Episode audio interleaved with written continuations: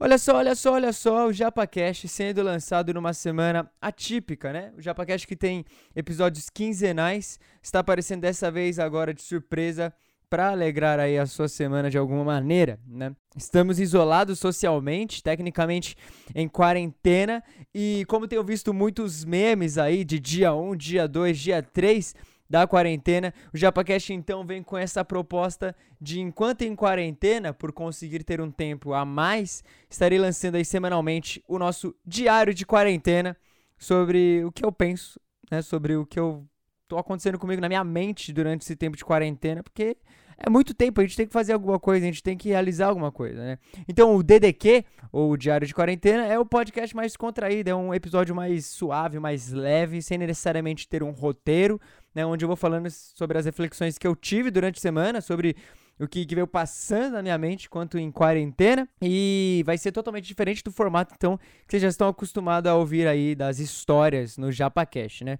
Eu espero que vocês gostem, mas também espero que vocês não dê atenção às loucuras que eu vou falar, né? Porque talvez, assim, talvez a minha mente não faça sentido algum para você. Então, é isso. Essa é a semana 1 e esse é um diário de quarentena no JapaCast. Por favor, não saiam de casa e lavem suas mãos. Por favor, não saiam de casa e lavem suas mãos.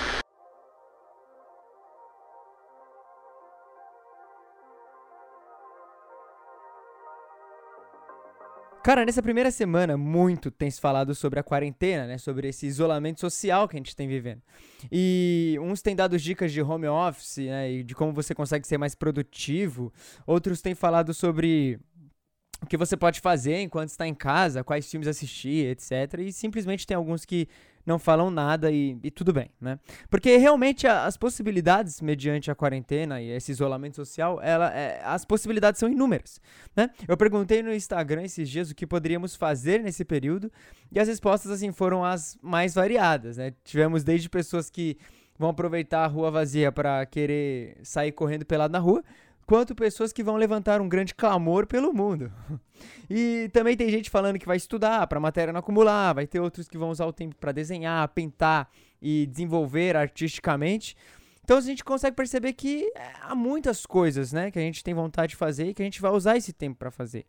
E ao mesmo tempo que tem muita coisa, eu tenho uma sensação muito estranha com isso. Sabe quando tem aquele jovem rapaz que ele começa a fazer contas e planejar como ele vai gastar o seu primeiro salário? E aí, quando chega o primeiro salário na mão dele, ele simplesmente não faz ideia de como gastar aquilo. É aquele típico caso, sabe? Não significa que ele não tem o que gastar, é só que na mente dele pode ser qualquer coisa e aí ele trava.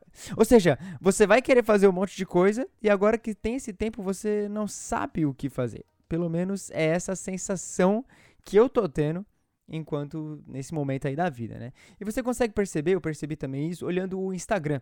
É um monte de gente falando sobre é, produtividade, sobre otimização de tempo, sobre termos uma rotina organizada, sobre o que devemos ou não devemos fazer no home office para o home office funcionar.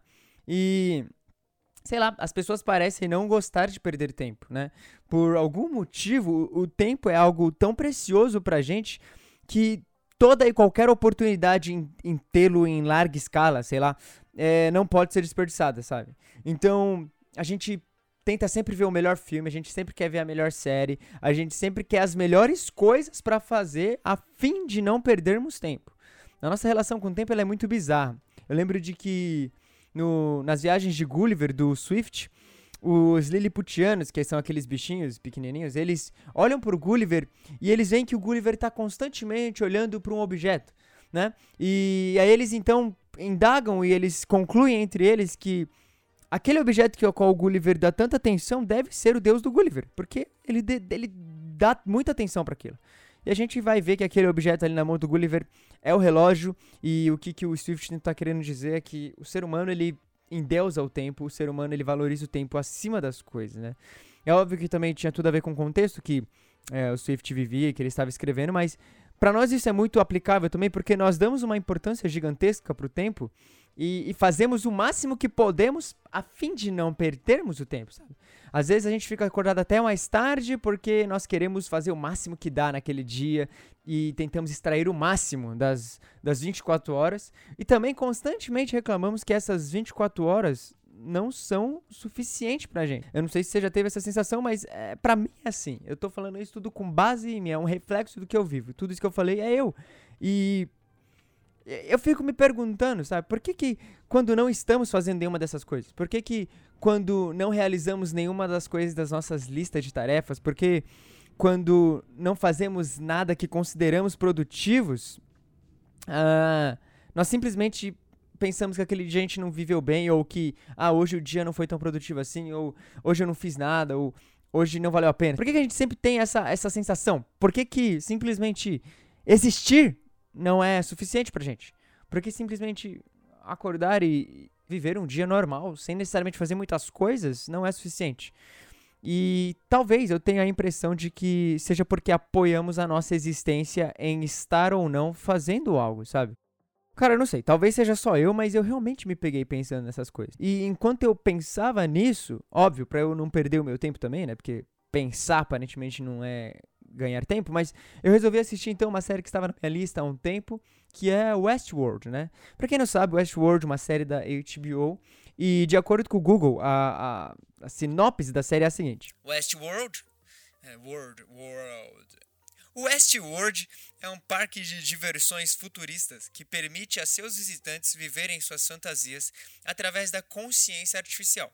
Então, não importa o quão ilícita a fantasia pode ser, não há consequências para os visitantes do parque. Ou seja, o rico ele vai lá, ele entra nesse parque e ele faz o que quiser desde matar pessoas até realizar os seus desejos mais, sei lá, obscenos, seus desejos sexuais, e tudo isso sem consequência. Já que as pessoas que estão no parque, né, os que eles chamam de anfitriões, são tudo robôs. São tudo inteligências artificiais. E eu tava assistindo essa série, eu terminei essa série, a primeira temporada. E, cara, Westworld, é, a primeira temporada, pelo menos, é simplesmente incrível. Então, Fica a indicação, se você está afim de assistir algo massa, assista Westworld. Mas, enfim, eu não quero falar só de Westworld, porque a série ela traz realmente muitas reflexões e coisas para você ficar brisando por muito tempo sobre, sei lá, o que é estar vivo, o que é a realidade. Temos realmente livre-arbítrio e. Enfim, no mar dessas reflexões malucas, né, eu, eu me peguei pensando sobre isso, sobre a natureza das coisas, né? Na série, os robôs, eles todo dia fazem a mesma função. Então tem uma personagem lá que é a Dolores. E todos os dias ela acorda, ela se veste, ela desce as escadas e ela vai falar com o pai dela na varanda. E depois ela sai, ela vai para a cidade. E todas essas coisas acontecem repetidas vezes, todos os dias, sabe? Uh, e o que a série vai trabalhar que é o que, o que faz essa pessoa se sentir vivo, o que faz esse robô sentir que ele está vivo, porque ele não sabe que é um robô. E o que faz os robôs se sentirem vivos é esse padrão que eles vivem, essa rotina. E rotina é algo da qual nós estamos muito acostumados, nós somos familiares com isso. Se eu perguntasse para você, sei lá, o que faz você se saber que você existe, é bem provável de você me dar exemplo de coisas que você está fazendo, que você fez ou que você irá fazer, sabe, da sua realidade. Você vai acabar falando algo da sua rotina porque essas coisas é que nos fazem nos sentir vivos, sabe? Eu acordei, eu tomei café, eu conversei com alguém. Então, isso nos dá a sensação de estarmos vivos. E por que, que eu tô dando toda essa volta? Rotina é bom, estar fazendo algo também, mas será que não procuramos e ansiamos por isso para de alguma forma a gente se sentir vivos? Será que não estamos constantemente buscando fazer algo para que as coisas pareçam ter mais sentido e a nossa realidade seja mais palpável, sabe? Porque fazemos o que fazemos é, é uma questão que eu, que eu tava pensando. Talvez por isso muita gente não saiba lidar com o fato de não poder, sei lá, exercer e viver sua rotina, né? O corona, de certa forma, alterou a rotina de um monte de gente, então... Talvez por isso que tem um monte de gente desesperada tentando ir atrás de algo. Entenda o sentido que eu tô dizendo desesperada, tá? E, sei lá, tem gente tentando encher sua lista de compromisso, de sem deixar nenhuma lacuna aí no seu horário, né? Tem gente que não quer perder o tempo, quer aproveitar o máximo que puder desse período, né? De, de otimizar melhor o tempo para de alguma forma parecer que essa pessoa está viva. Por algum motivo, né, não fazer nada é algo inconcebível pra gente. E até quando a gente fala, ah, hoje eu vou reservar o dia para não fazer nada. Isso consiste em fazer alguma coisa, sabe? Nesse dia que você não vai fazer nada, você vai assistir um filme, você vai escrever, você vai desenhar. E por que será que não conseguimos não fazer nada? Eu levantei essa questão e eu estava pensando sobre todos estarem constantemente fazendo alguma coisa.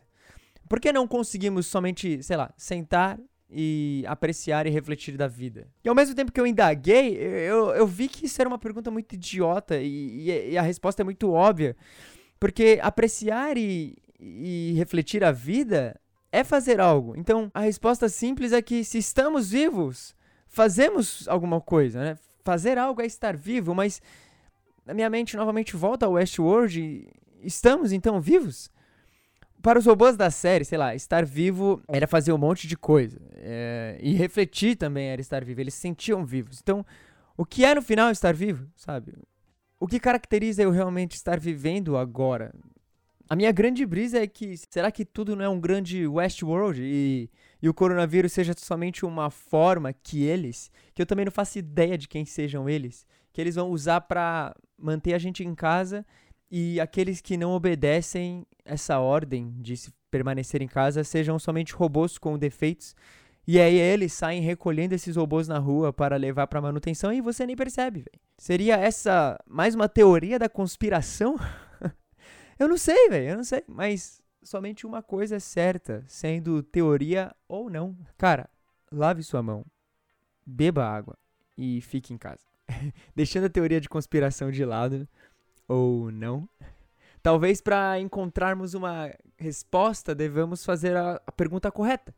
Né? E ao invés de perguntarmos se estamos vivos, será que realmente isso é vida?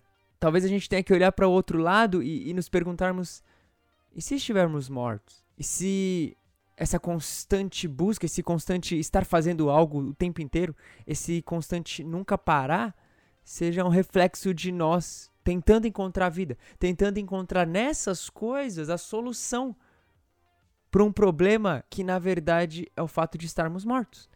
Tentamos através dessas coisas nos sentirmos vivos, mas se a resposta for que estamos mortos, então de nada adianta e se mudamos a pergunta e a resposta para nossa pergunta é sim, estamos mortos. Então, aparentemente, nós precisamos de vida. Então, aparentemente, nós precisamos viver. Mas se estamos mortos, não vamos conseguir isso pela nossa própria força. Então, parece-me que a vida ela vai ter que vir de algo que não de mim. Parece que a vida ela vai ter que vir de algo externo. E aí a grande outra pergunta é: onde está a vida?